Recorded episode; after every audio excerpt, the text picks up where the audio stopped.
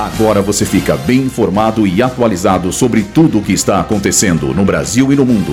Está no ar. Boletim Rádio Gazeta Online.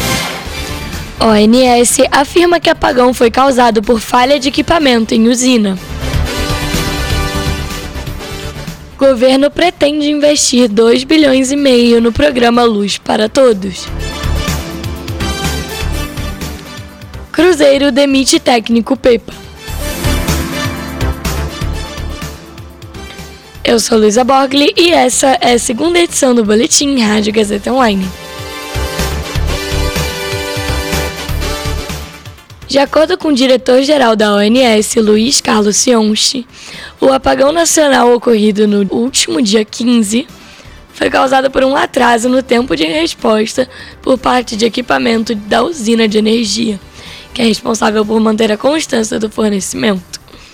Com o resultado, as unidades federativas que compõem a rede interligada passaram por instabilidade e queda de energia. A exceção ficou por conta de Roraima, que ainda não está no Sistema Interligado Nacional de Energia Elétrica e, por isso, passou ilesa da pane elétrica. Em nota técnica publicada pelo Ministério de Minas e Energia, o governo federal prevê gastos de aproximadamente 2 bilhões e meio de reais para o programa Luzes para Todos em 2024. A medida tem o objetivo de abastecer mais de 83 mil unidades consumidoras brasileiras com energia. O montante destinado ao programa é 55% maior que o valor direcionado para a universalização da energia elétrica em 2023.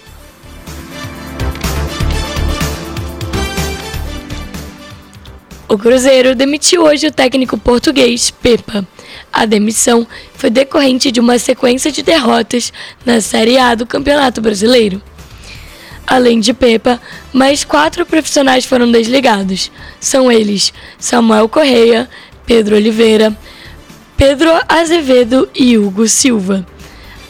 Até um substituto seja encontrado, os trabalhos do time serão comandados pelo técnico do Sub-20, Fernando Seabra e Vinícius Rovares.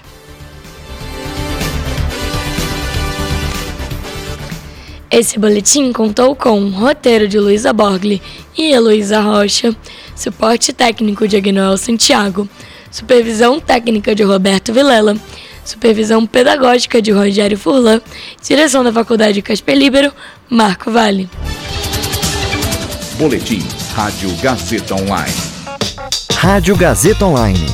Você conectado.